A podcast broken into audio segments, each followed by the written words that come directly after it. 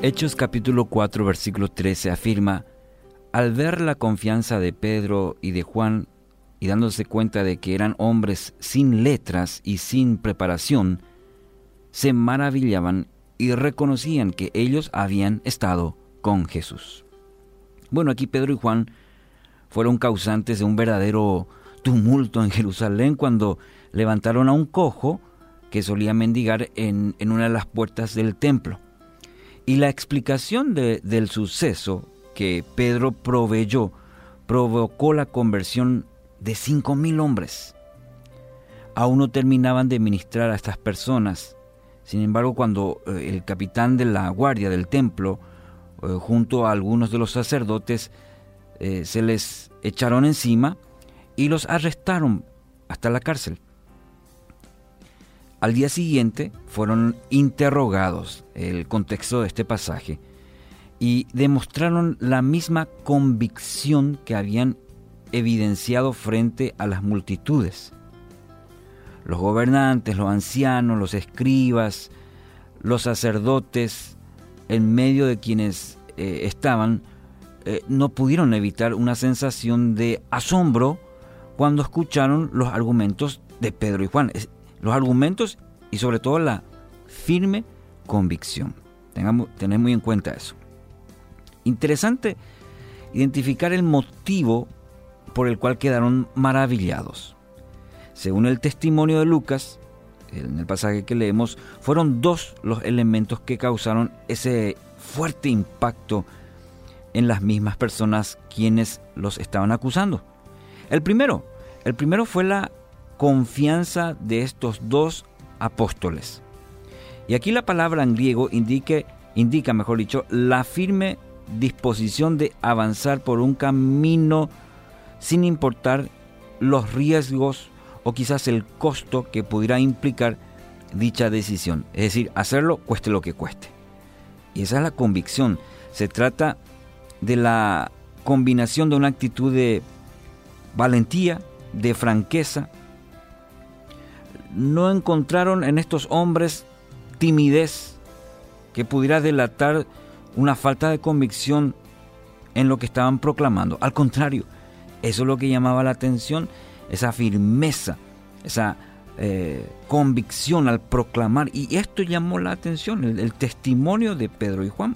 El primero. El segundo elemento que encontramos, que causó asombro, fue el hecho de que eran hombres sin letras. No sabemos ah, eh, si esto indica que no sabían leer o escribir, pero definitivamente carecían de la educación formal necesaria para estar enseñando al pueblo, que quizás tenían los otros como los escribas, eh, que, sí ah, eh, pasaban por, por esa educación, pero estos varones no. Y estaban enseñando al pueblo acerca de las verdades de Dios, verdades bíblicas, verdades espirituales. Eran en el idioma de nuestros tiempos, hombres cuya falta de, cultura estaba ahí a la vista. Así eran Pedro y Juan. Y fueron estos dos elementos, dos elementos los que convencieron a sus acusadores de que Juan y Pedro habían estado con Jesús. El texto termina de esa manera, ese, ese versículo. Y reconocieron que ellos habían estado con Jesús. Y hay que considerar esta conclusión interesante.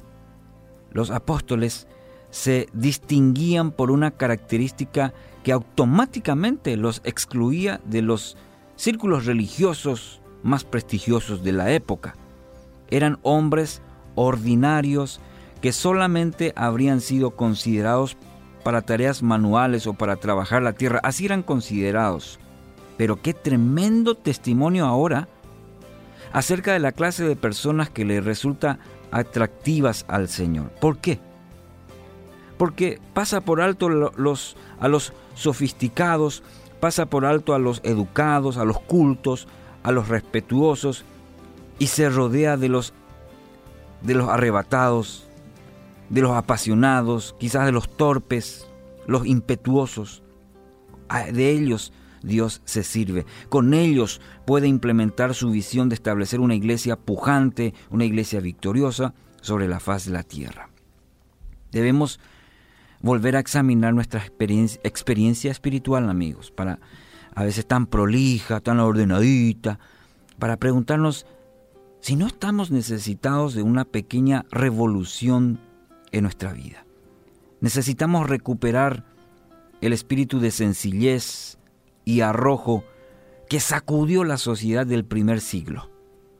Que la gente arribe a la conclusión de que seguimos a Jesús debido a la forma en que encaramos la vida. Nuestro testimonio, nuestro testimonio como la vida de Pedro y Juan, es impactante. Se ve esa convicción, ese compromiso.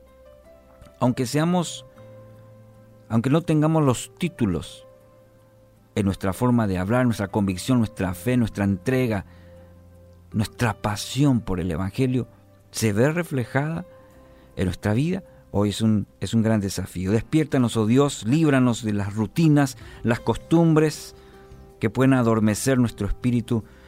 Sacuda nuestro letargo, sedúcenos con visiones de apasionantes y arriesgadas aventuras de la mano de Jesús.